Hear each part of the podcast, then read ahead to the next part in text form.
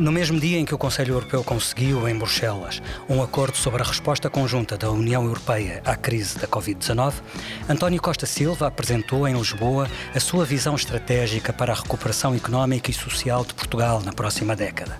E lá coincidências.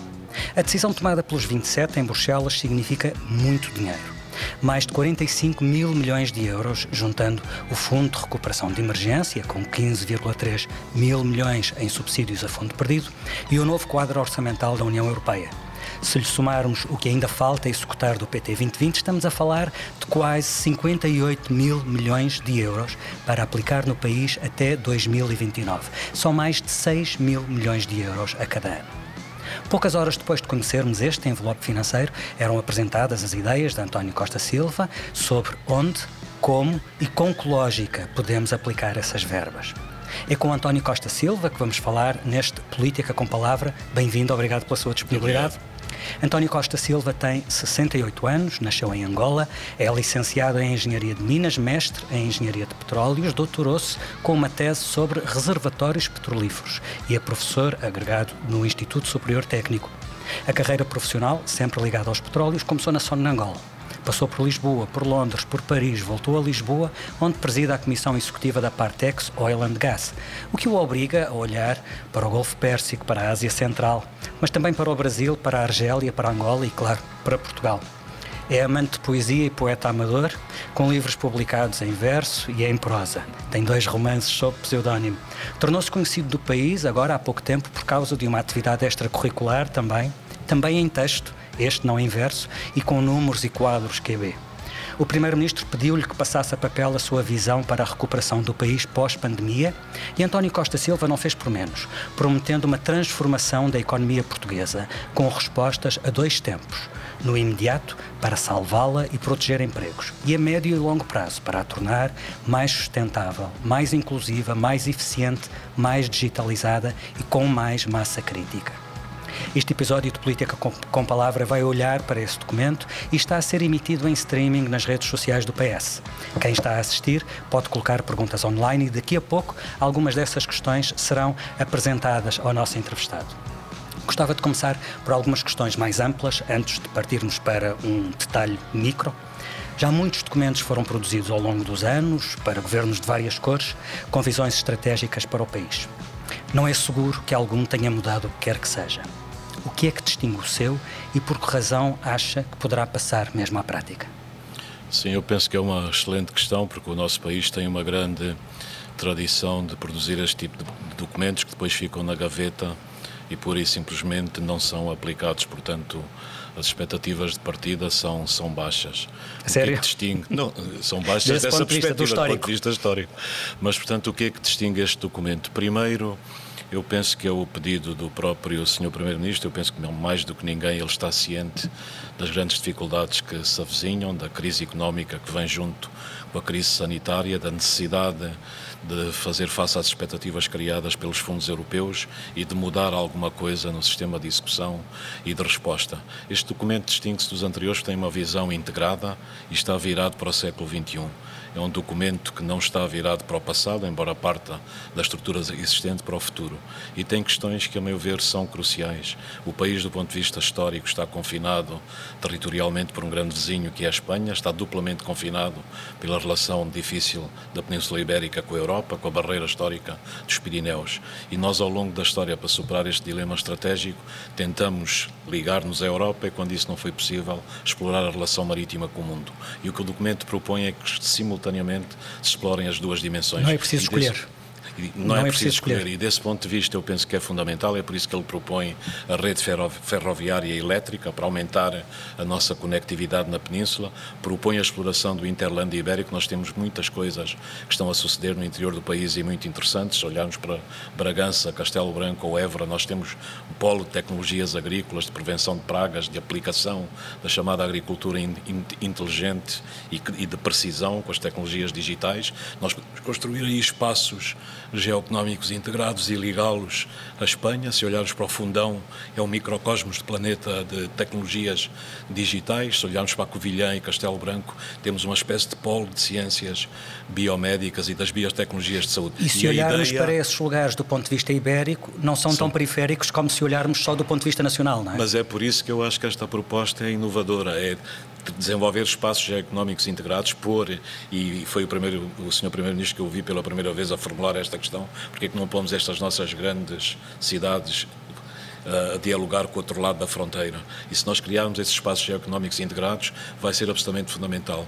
E atenção, por exemplo, se analisar o Porto de Sines, que é um excelente porto, é o maior porto de águas profundas da, da, da, da Europa, é um excelente ativo que nós temos, o raio de penetração dos produtos que saem de Sines mal chegam à fronteira portuguesa, penetram muito pouco na fronteira espanhola. Se nós explorarmos o interland ibérico, nós fazemos face à exiguidade do mercado interno e abrimos grandes linhas de desenvolvimento. E a outra é a relação com o mar. O mar é um ativo extraordinário que o país vai ter e tem, com a extensão da plataforma continental, nós vamos ter 4 milhões de quilómetros quadrados sobre a jurisdição do Estado português. Repare que é a terceira zona económica exclusiva da Europa e a sétima do mundo, e o mar é absolutamente fundamental para estabilizar o clima da Terra. E é por isso que eu defendo a adesão do país ao projeto internacional Largo. Este projeto tem boias de sensores que descem até 2 mil metros de profundidade, descem e sobem em ciclos de 10 dias e dão toda a informação relevante sobre o mar, pressão, temperatura, acidificação, volume de recursos biológicos, volume de plásticos. E o que é que está a suceder? Está a revolucionar a oceanografia e a, clima, a climatologia. E depois, em, em cima de tudo isto, os Açores são dos lugares do mundo mais eh, que são dos maiores candidatos para se estudar a interação entre o oceano e a atmosfera, entre a terra e o ar. E o que estamos a descobrir com este projeto é que nos 3 metros da camada superficial do mar, nós deixamos sedimentar energia nos últimos três décadas que é superior a mil milhões de vezes a energia deflagrada pelas bombas atómicas de Nagasaki e Hiroshima. Então e não é sabemos ainda como usá-la, não é? Não sabemos como usá-la, mas sabemos que ela pode ter fins absolutamente destrutivos. E essa energia está é lá. Libertada, quando é libertada para a atmosfera. Portanto, o que é que eu defendo? E repare, descobrir estes mecanismos que os cientistas ainda hoje não conhecem em detalhe, como é que ele, esta energia se liberta para a atmosfera, é uma informação que vale bilhões de dólares. Nós podemos ter um grande consórcio internacional com a ideia que defende de criar uma grande universidade nos Açores, com um polo na Madeira, e em cooperação com as outras universidades portuguesas, mas depois também é a própria riqueza económica do mar. Uma descoberta essencial entre os 200 metros e os 1000 metros de profundidade, os recursos biológicos que existem no mar são 10 vezes maior, maiores que tudo o que nós imaginávamos. E repare, os noruegueses estão a usar a informação do projeto Argo, os cardumes de salmão na Noruega estavam em declínio absoluto. Eles construíram, com base na inteligência artificial, gêmeos digitais que simulam o comportamento, comportamento dos cardumes, pescam nas alturas próprias, reverteram o declínio e intervêm no oceano com base no conhecimento, na tecnologia e na ciência. E é isso que eu defendo para o nosso país. Repare se nós tivemos um grande programa para reabilitar a nossa frota de pescas, para modernizá-la, para ligar estes sistemas tecnológicos e de tratamento de informação, podemos criar uma espécie de hub da fileira alimentar do mar em Portugal que seja extremamente promissor para o futuro. Deixe-me aproveitar que está a falar da questão do mar, que é um dos pontos centrais uh, no, no, no, documento que, que, que elaborou um, fala de tudo isso, das possibilidades energéticas, dos recursos biológicos e também de, de, de, de avançar na mineração do, do mar profundo. Um, eu li o Ministro do Mar a dizer que, e eu cito, seria preferível não ter de fazê-lo, até porque, na opinião de Ricardo Serrão Santos, uh, temos a nível mundial depósitos minerais suficientes em terra. Será que o senhor está a, a, a ter excessiva pressa ou será que o Ministro do Mar está a ser excessivamente cauteloso? Não, quer dizer, eu não tenho, eu não tenho pressa. Eu penso que nós temos que acumular conhecimento, estudar e depois intervir no mar com base na ciência e no conhecimento. E para responder a isso, por exemplo, nós temos nos Açores a fratura dorsal atlântica que atravessa todo o arquipélago dos Açores. E o que é que se passa? Nessa fratura as águas do mar entram, passam a litosfera e entram na chamada astenosfera é uma das coisas extraordinárias do nosso planeta, porque são 200 quilómetros de espessura abaixo da litosfera, onde todo o material que existe está em ebulição. E essas águas, quando são expelidas por fenómenos de vulcanismo, arrastam consigo ouro, prata, zinco, cobre, que se deposita diretamente no leito do mar. Só que aí estão associados a ecossistemas da vida marinha profunda que são absolutamente extraordinários. São a delícia dos nossos biólogos uhum. que trabalham nessas áreas. E eu aí não defendo nenhuma intervenção. Porquê? Porque as ocorrências de minerais estratégicos estão associadas à existência destes ecossistemas. E repare, é uma maravilha absoluta deste planeta que é o planeta da vida. Sempre pensamos que a vida no mar estava associada muito à fotossíntese, mas isto existe a milhares de metros de profundidade e baseia-se numa espécie de quimiossíntese. É a síntese da energia através das bactérias, através de sulfuretos de hidrogênio que são altamente tóxicos e estas espécies biológicas vivem ali. O que é que eu defendo? Estudá-las. São extremamente importantes para as ciências da saúde, para a farmacêutica, uhum. para toda a fileira da bioeconomia.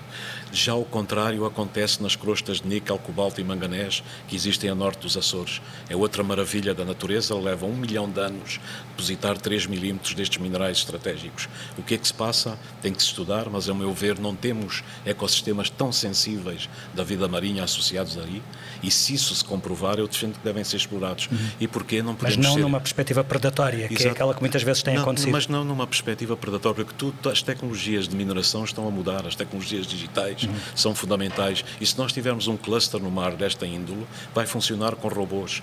É um bocado o modelo do, do, do Jules Verne, mas é o, o, o Nautilus sem o Capitão Nemo, porque é, e é isso que eu defendo nessa intervenção. E repare, nós não podemos ser hipócritas, nunca podemos querer a transição energética eh, com os carros elétricos, por exemplo, que necessitam de lítio e cobalto, e depois, e depois não, não explorarmos nem o lítio nem o cobalto. E o que é que se passa? As reservas de cobalto no mundo são 15 milhões de toneladas. As do mar, estimadas até hoje, são mais de mil milhões. Com 15 milhões de toneladas, não consegue fazer a transição da frota dos motores de combustão interna para a frota elétrica. Eh, com, com, com, os recursos que existem. Não é Portanto, é possível ter, não, podemos, não é possível querer ficar com o bolo e, e querer comê-lo eh, ao mesmo tempo. Eh, por falar em bolo, já conhecemos os valores dos fundos europeus com que podemos contar nos próximos anos, tanto nos apoios de emergência para enfrentar a crise como no quadro financeiro 21-27. As verbas destinadas a Portugal parecem-lhe satisfatórias? Eu parecem-me satisfatórias. Penso que foi também uma uma vitória importante do do nosso Primeiro-Ministro. Penso que, que, ele é um combatente e eu acho que conseguiu salvaguardar hum. todas aquelas linhas vermelhas que ele tinha defendido. O seu documento e... não, não quantifica nem o custo nem o impacto de medidas concretas, porque não propõe medidas concretas, mas caminhos. Sim, sim. Uh, mas os valores de que estamos a falar uh, chegam para levar à prática a sua visão, se o Governo quiser adotá-la? Repare, eu sou, eu sou um homem de números, penso com números e os números são, estão extremamente associados a todo o meu pensamento e, portanto, a última coisa que fiz ao preparar o plano eu pensei nos números todos, estimei, comparei com os fundos europeus eh, e partilhei toda essa informação com, com, com, com, quem de direito, porque não fazia parte do meu trabalho. Uhum. O meu trabalho é o que fazer no day after, não é o como fazer, não é definir as prioridades, não é alocar recursos, isso é da competência exclusiva uhum. do governo. Mas eu partilhei isso e, portanto, são dados que estão em cima da mesa. O que lhe posso dizer é que as, as verbas que estão atribuídas pela Comissão Europeia são execuíveis no quadro dos projetos que estão no plano. Uhum. O, o, o seu documento foi alvo de várias críticas e eu gostaria de sistematizar duas. Por um lado, a ideia de que o relatório não traz nada de novo, limita-se a reunir uma série de ideias de que se fala há muitos anos, uh, que são bons exemplos a alta velocidade, a aposta na ferrovia, o aeroporto de Lisboa, a aposta nos portos, uh, olhar a expansão da plataforma continental de que falámos agora mesmo como uma oportunidade única para dar uma nova centralidade à economia do mar. tudo isto paira em discursos políticos e em programas vários há muitos anos. Esta é uma das críticas. A outra é a ideia de que ao fazer esta amálgama, a palavra não é minha, encontrei-a num, num, num texto de um comentador, nem sequer elencou prioridades deitou uma série de propostas para um saco, digamos assim, tão longo que de 120 páginas iniciais chegou às 142. Reconhece a validade destas críticas, é de que não há nada de novo e de que não tem, eh, não elenca prioridades? Repare, eu reconheço a validade das críticas e as críticas são todas, todas elas pertinentes, mas a minha resposta é muito clara. Isto não é um plano de governo, não é um plano de ação, é a resposta a um desafio que fazer no day after. Não é como fazer, não é a alocação dos recursos nem a definição das prioridades. E é evidente que eu penso sobre isso e tenho as minhas próprias, as minhas próprias ideias. Depois, quando se diz que não traz nada de novo, eu penso que o documento tem uma primeira parte que é uma visão estratégica que integra e propõe um modelo geopolítico que potencia todo o aproveitamento do soft power que o país tem e que pode ser muito multiplicador em termos de ações económicas e desenvolvimento, desenvolvimento dos espaços geopolíticos integrados que nós, que nós temos à, à nossa frente. É um documento que coliga muitas dessas dessas valências para propor uma transformação enorme da economia portuguesa. É um documento que fala de reindustrialização e de reconversão industrial. Se olhar para os documentos anteriores, nós fizemos exatamente o contrário. Deixamos desindustrializar o país. A tendência ainda era, destruímos, era portanto, não o contrário desta agora. Se isto não é nada de novo, não percebo onde é que estão as questões de nova. E depois propõe uma, uma, uma questão muito importante sobre a transformação da economia portuguesa. As pessoas falam muito dos clusters. Os clusters são úteis e são operacionais não são suficientes nos dias de hoje. Se olhar para a estrutura produtiva de Portugal, e há um laboratório da Universidade de Harvard, o Growth Lab, um laboratório de crescimento que estuda o crescimento económico em todos os países do mundo, e se olhar para a nossa estrutura produtiva, eles têm um mapa, o último é, o senhor é 2000, apresentou, o senhor é apresentou esse quadro e é Mas é um mapa sim. extraordinário, sabe porquê? Porque mostra que o país tem nesta altura, em termos de complexidade, eles têm um índice até 1, temos cerca de 0,72, portanto já estamos acima hum. da, da, da, do, Mas meio, ainda com muito do meio da tabela. fazer. Mas, uhum. E depois o que é que é extraordinário? A complexidade económica de um país, isto é, a sua capacidade de produzir produtos e serviços de alto valor acrescentado, é isso que cria a riqueza. Uma ligação umbilical entre a riqueza de um país, o seu rendimento e a capacidade de produzir estes produtos de alto valor acrescentado. E quando olhamos para a economia portuguesa, nós ainda temos setores de baixo valor acrescentado que são evidentemente importantes e eu defendo que eles devem ser estimulados e apoiados na medida do possível, como o turismo ou as viagens ou alguns setores da agricultura que ainda produzem baixo, baixo valor acrescentado. Mas combinando com isso, há muitas outras áreas em que há produtos de alto valor acrescentado. O que é que se passa no nosso país? É que o peso destes produtos no volume das exportações ainda é baixo. E o segundo elemento que é crucial, o conteúdo conteúdo importado das nossas exportações é muito grande, é dos mais elevados da Europa. E, portanto, nós temos que ter uma estratégia de substituição das importações, temos que combinar a abordagem tradicional dos clusters com a análise das cadeias de valor, para ver nessas cadeias de valor como é que nos vamos posicionar, aonde é que podemos substituir as importações e onde é que podemos projetar-nos no mercado internacional. E até integrando-nos numa lógica europeia. A pandemia foi muito eloquente exatamente, para demonstrar exatamente. a necessidade de quebrar as cadeias de valor e, e, e, organizar uh, blocos económicos mais exatamente, pequenos, quebrando essa... Exatamente tem toda a razão integrando-nos na lógica europeia, na definição que eles chamaram da autonomia estratégica uhum. da Europa em termos da reorganização das suas indústrias. Mas porquê que eu acredito que isto é possível? É que para quem está apaixonado pelo país e que te, passa a vida a estudar o país, e eu penso que há muita gente em Portugal que continua apaixonada pelo nosso país e não desistiu do país, você olha para outro gráfico que é produzido pela Universidade de Harvard, que é entre 2002 e 2017, que produtos novos foram produzidos em Portugal. E é extraordinário. Criamos 39 novos produtos. E desses o que é que produtos. É o, é, o, é o décimo segundo mundo, tem toda a razão da é sua a escala? Pergunta. Ricardo acompanha a economia portuguesa, a gente olha e diz como é que é possível entre 2002 e 2017 a economia ter criado 39 produtos novos e atenção, muitos deles são de alto valor acrescentado. E depois isto não se reproduz naquilo que é o crescimento do país.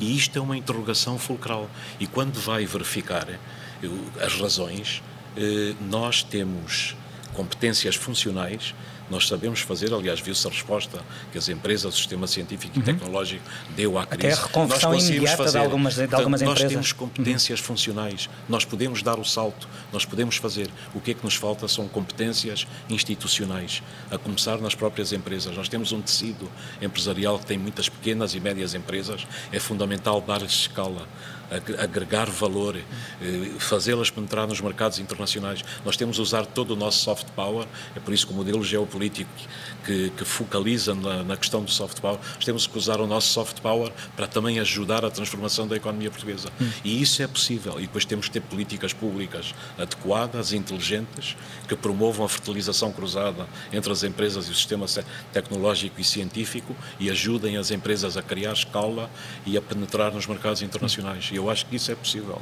Um, a atenção mediática uh, ao seu documento focou-se naturalmente em algumas grandes questões, como uh, as infraestruturas ou a questão da reindustrialização. Mas gostava de lhe perguntar, do ponto de vista das prioridades, onde é que situaria três questões mais micro que estão no seu documento e que são muitas vezes apontadas como decisivas pelos empresários e pelos investidores? quão urgente é a reforma dos reguladores? Quão urgente é a necessidade de tornar mais expedita a justiça económica e fiscal? E quão urgente é a redução da carga fiscal sobre as empresas? Eu acho que essas três questões são todas urgentes mas como isto não é um programa de governo, não era especificamente para tratar delas. E é por isso que eu remeti-as para o capítulo final e chamando a atenção que são condicionantes muito importantes da possibilidade do país se transformar e dar o salto. A questão dos reguladores, para mim, é crucial.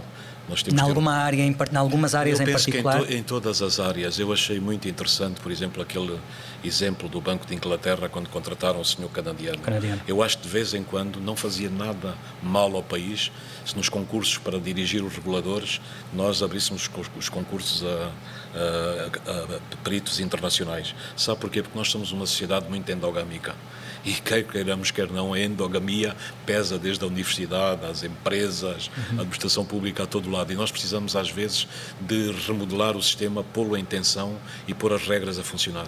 Os reguladores são cruciais porque são eles que asseguram a eficácia dos mercados, ou pelo menos em termos das regras, asseguram as condições concorrenciais nos mercados. E isto é vital. As pessoas, às vezes, são desfavoráveis à competição, à concorrência. A competição só nos faz melhores. A concorrência é absolutamente vital para sermos cada vez melhores e, portanto, a regulação é crucial. Sobre a justiça económica e fiscal, eu acho que também há muito a fazer. E às vezes, se calhar, nem é um tanto fator questão... dissuasor do investimento direto é um estrangeiro. É um fator dissuasor porque nós levamos às vezes muito tempo a decidir. É evidente que se olhar, eh, nas últimas, nas últimas décadas há coisas que melhoraram muito. A introdução dos sítios em 2008 hum. e 2009 melhorou substancialmente, reduziu o número de meses em que os processos são resolvidos. O problema é que às vezes ficamos mas, confortáveis com esses pequenos ganhos e não exato, percebemos exato. o que ainda mas falta fazer. uma coisa, há coisas muito simples que eu às vezes penso, eh, no, no documento não tive a oportunidade de refletir e elaborar, mas é aplicar princípios de gestão. Repare-se em cada tribunal deste país, no fim, tivesse a dizer neste tribunal a resolução de um processo leva 20 meses. E se no tribunal do lado diz a resolução neste tribunal leva 15 meses e no outro leva 10 meses. Está a ver os indicadores, a prestação de contas, a própria nomeação dos presidentes dos tribunais já teve algum impacto. Porquê? Porque é responsabilizar, é prestar contas, é ter indicadores que permitam-nos aferir do funcionamento e da eficácia de todas essas questões. O problema da, da, da, da fiscalidade. Eu sou das pessoas que defendem, enfim, há muita controvérsia sobre isso, que a carga fiscal que existe no país, sobretudo sobre as empresas e sobre as famílias e os trabalhadores por conta própria, é uma carga muito elevada. E, portanto, é por isso que nós temos que, em termos de futuro, ver como poder aliviar parte dessa carga para criar mais condições para desenvolver-se as empresas, desenvolver-se os projetos e mudar um pouco a situação em que o país vive a esse nível. Hum. Uh, quando foi anunciada a sua nomeação, houve alguma confusão sobre se o senhor seria interlocutor junto de outros partidos para, para a elaboração deste trabalho? Depois percebeu-se que não, mas entretanto, já quando estava no decorrer deste trabalho, o maior partido da oposição apresentou um programa de recuperação económica Sim. a médio prazo. Leu? Foi lá buscar alguma algumas ideias? Não fui propriamente buscar ideias, porque eu já tinha o meu trabalho muito avançado, mas li, como é óbvio, eu penso que é uma, uma excelente contribuição para a discussão. Há pontos que são, são, são convergentes, outros menos, mas isso é o trabalho que agora os partidos devem fazer.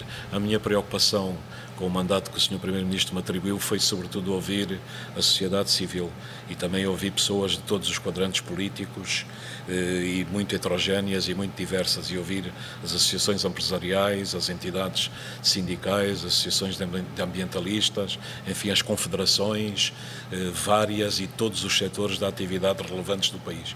E foi, foi isso que eu procurei integrar nesta visão que está patente no documento. Mas a questão dos partidos não me compete a mim, mas uh, eu tenho um respeito imenso pelos partidos, eles são o cerne, digamos, do funcionamento da democracia e o que eu espero, sinceramente, é que haja condições para existir um plano abrangente que integre e faça convergir os vários eixos estratégicos e que os partidos se revejam aí. A pior coisa que pode suceder no país, e eu penso que isso é um mal sistemático no nosso país e que tem a ver com os próprios ciclos políticos e eleitorais, é às vezes os governos, quando chegam, fazem exatamente ao contrário do que o governo anterior fez. E se não houver um fio condutor, não houver a nível de eixo estratégico um grande entendimento, pelo menos de alguns dos partidos, era, isso, isso pode pesar em termos de futuro. E, portanto, a continuidade é essencial. Nós não temos que estar a cada ciclo eleitoral a recomeçar tudo de novo e, sobretudo, a fazer ao contrário do que fez o anterior. Isto é, temos que ter alguma maturidade no próprio funcionamento da democracia portuguesa. E, portanto, eu penso que isso é possível. Eu acho que hoje há condições para o fazer.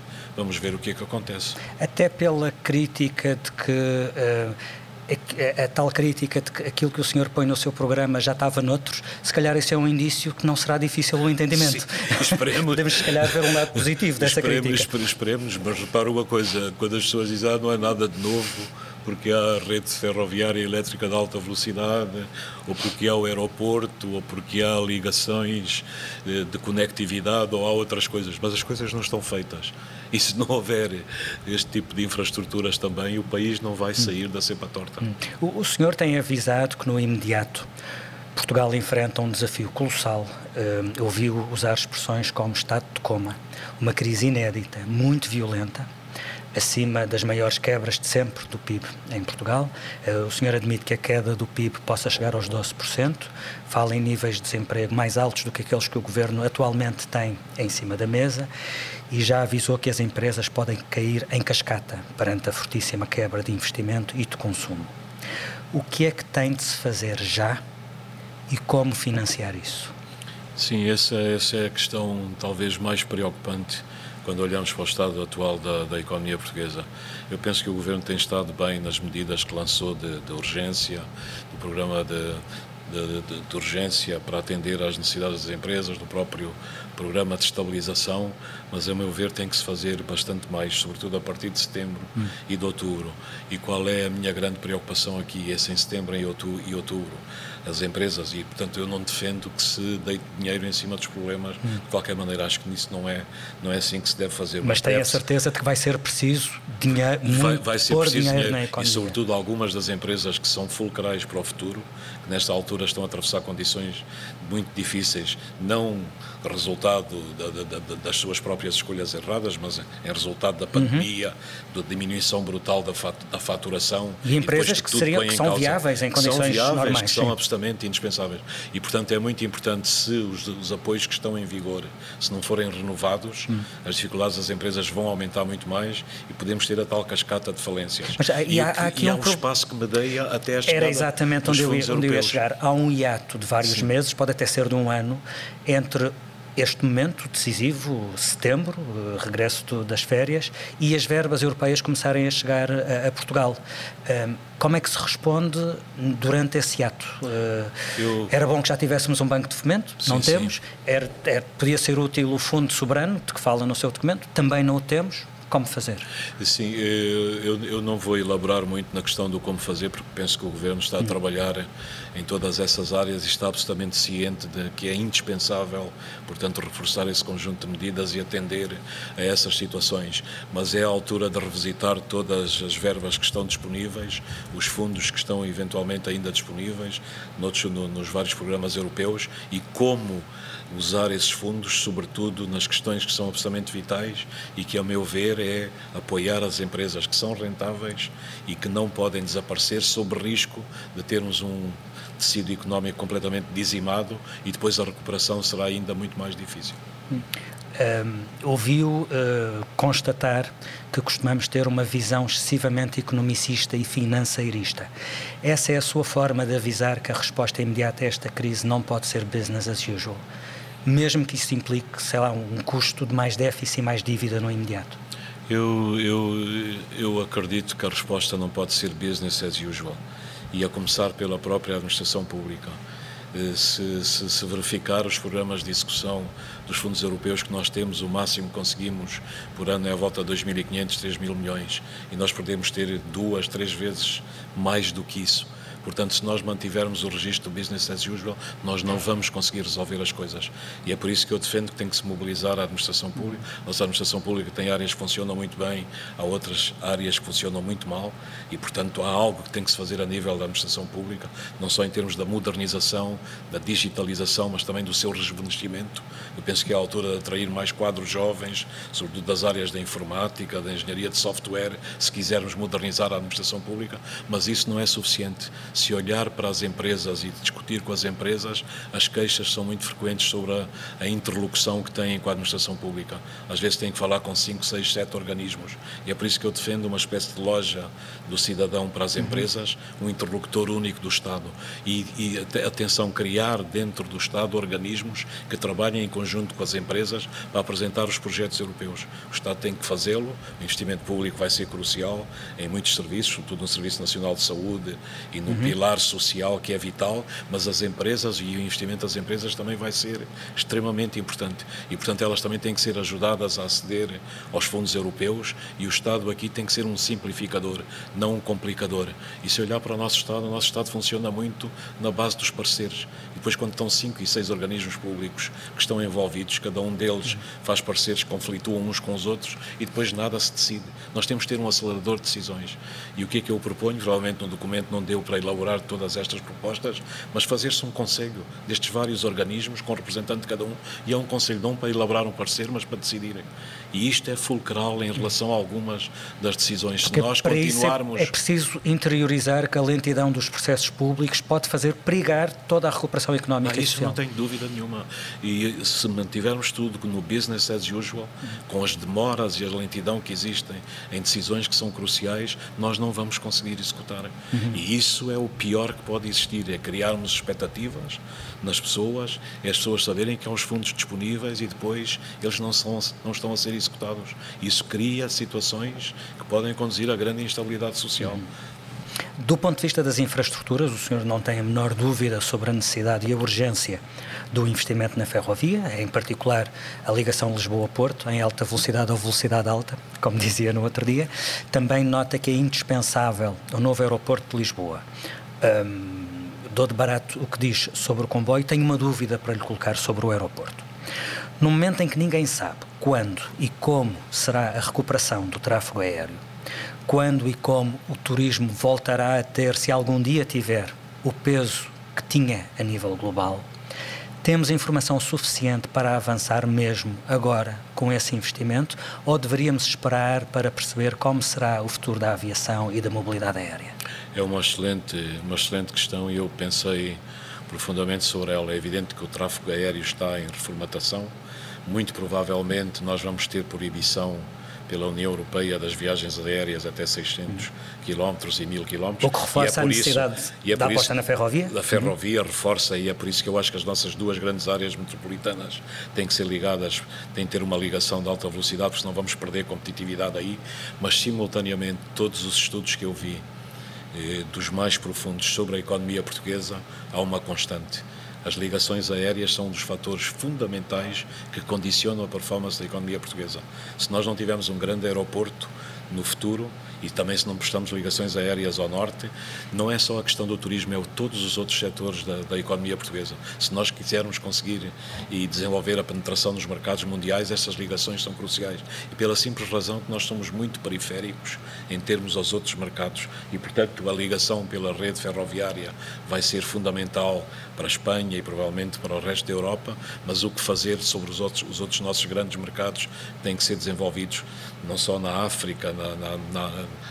na Iberoamérica, nas Ásias. Isso é absolutamente fulcral e de todos os estudos eu retive essa lição. As navegações aéreas condicionam muito a performance da nossa economia e não é só o turismo, é todos os outros setores. Hum. Uh, já que fala em turismo, devemos repensar a aposta no turismo. Uh, aquele quadro de que falou, de que falou há pouco uh, da Universidade de Harvard sobre o peso dos vários setores na economia portuguesa é um quadro com blocos azuis e blocos castanhos. Os blocos azuis representam as atividades com mais valor acrescentado, os blocos castanhos com menos valor acrescentado e aí o turismo. Um, e o senhor dizia quando apresentou esse quadro, temos de ampliar os azuis em relação aos castanhos. A defesa da reindustrialização é também um reparo à dependência excessiva atual da economia portuguesa em relação ao turismo? Sim, repare, eu não, não critico o turismo, eu penso que o país tem apetências para desenvolver esse, esse setor e, aliás, defendo no próprio programa que esse setor deve ser, deve ser apoiado. Defendo também que ele deve ser reconfigurado, nós provavelmente podemos diversificar a aposta turística e, aliás, indico que não é só o número de pessoas que nos visitam, é também a rentabilidade por turista e, por isso, diversificar a aposta, o turismo da natureza, o turismo cultural, o turismo de saúde, são áreas que são absolutamente vitais mas também estamos conscientes que a aposta no turismo é a aposta num, num setor que de baixo valor acrescentado. E, portanto, se não combinarmos com os outros setores, nós vamos ter problemas em termos de futuro. E é uma equipa da Universidade Católica do Porto, do professor Alberto Castro, da professora Leonor Sopas, que estuda muito essas questões e, portanto, acompanha muito todo o desenvolvimento e todo o trabalho do laboratório da Universidade de Harvard e eu penso que eles têm muitas publicações a esse, a esse respeito que são muito incisivas nesta, nesta, nesta questão. E, portanto, quando eu defendo ampliar os azuis, não é diminuir os castanhos, os castanhos podem continuar lá. Eu gostava é de ampliar os azuis e, sobretudo, as exportações que derivam dos azuis serem muito maiores em termos de volume do que são hoje. E se isso for conseguido, e reparo, para mim é um desafio desta próxima década. Se nós dermos este salto, vamos ter um país que vai criar mais rendimento, vai criar mais receitas, vai criar mais riqueza. Outra, outra coisa é depois discutir como é que se pode distribuir essa riqueza, mas não podemos esquecer que as empresas aqui são o motor dessa transformação e dessa criação de riqueza e esse salto é possível, porque as competências funcionais estão lá, nós já sabemos fazer. É preciso é pôr as competências institucionais também a funcionar. O, o senhor eh, chamou a atenção para a necessidade que temos de mais e melhor planeamento. Aliás, eh, acho que a sua frase era se o plano falha, falha todo o resto. E o plano, naturalmente, tem que se basear em conhecimento, em estudo exaustivo. E tem, temos uma pergunta uh, de, de, uma pessoa que nos está a seguir nas redes sociais, Tomás Redondo, que tem precisamente a ver com isso. E ele pergunta: consegue integrar nesse, no, no seu, no seu estudo, através de bases de dados exaustivas sobre o país, eh, se conseguimos, com modelos preditivos, estimar, por exemplo, os locais mais prováveis de incêndios ou os locais mais prováveis para as empresas terem mais sucesso explicados por regressões múltiplas. Esta é a parte em que eu deixei de perceber a pergunta. Não sei o que são uhum. regressões sim, múltiplas, sim. lamento, mas. Uh... Não, eu penso que é uma questão muito pertinente porque é exatamente o desenvolvimento de modelos matemáticos e aplicar esses modelos matemáticos ao estudo da economia e do funcionamento de todo o sistema. Eu penso que esse é o caminho, é aplicar exatamente o conhecimento ao, ao desenvolvimento da economia e ao conhecimento do território. E, portanto, quando se fala da questão dos incêndios, reparem, no programa defendo um grande projeto que é para o tratamento da biomassa. A biomassa, os resíduos florestais são muito importantes. Nós temos um país que é 35% coberto por floresta. Por ano nós produzimos entre 6 a 7 milhões de toneladas de resíduos florestais. Se nós dermos valor económico a estes resíduos florestais e criarmos estas centrais de biomassa, podemos converter os resíduos no fundo de lixo em calor, em eletricidade e também em hidrogênio, porque a gaseificação e pirólise da biomassa florestal pode criar hidrogênio. Uhum. E com isso nós podemos transformar o interior do país e diminuir a possibilidade de existirem incêndios. Uhum. Há 16% da área do país que é coberta por matos e terrenos que não são tratados, são completamente e incultos e não geridos. E temos a informação suficiente e exaustiva sobre isso para sermos capazes ter esses modelos preditivos? Sabemos o suficiente sobre nós próprios e sobre penso, o nosso Eu penso território? que ainda não sabemos e temos que investir muito na questão dos dados, na ciência dos dados e na captação do conhecimento. Mas sobre o território há muitas coisas que estão feitas.